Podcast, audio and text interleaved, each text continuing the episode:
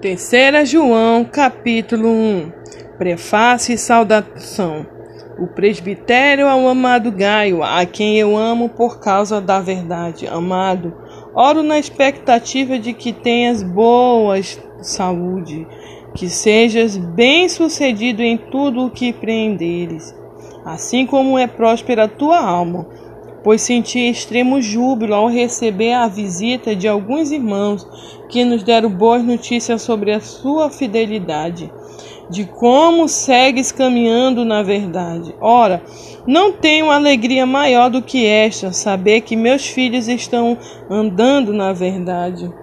O bom testemunho de Gaio Amado, tu és fiel no que estás realizando pelos irmãos, ainda que eles lhe sejam desconhecidos, os quais perante a igreja deram testemunho a respeito, respeito deste teu amor. Tu farás bem se o encaminhares na sua viagem de modo digno de Deus.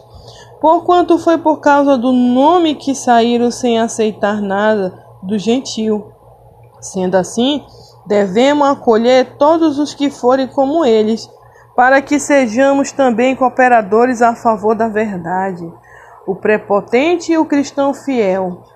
Escrevi à igreja Mar de Trefes, que aprecia ser considerado a pessoa mais importante entre eles, não nos recebe, por esse motivo, se eu for vos visitar, chamarei a atenção dele para o mal que estás fazendo ao proferir palavras insensatas contra nós.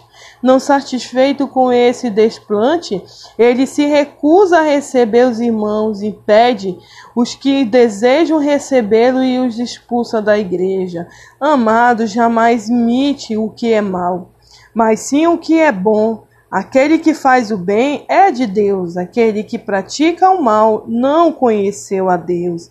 Entretanto, quanto a Demétrio, todos tecem bons comentários sobre ele, inclusive a própria verdade testemunhamos, e sabes que o nosso testemunho é verdadeiro. Considerações finais e bênção. Ainda muito que gostaria de te dizer Todavia não desejo fazê-lo com tinta e pena.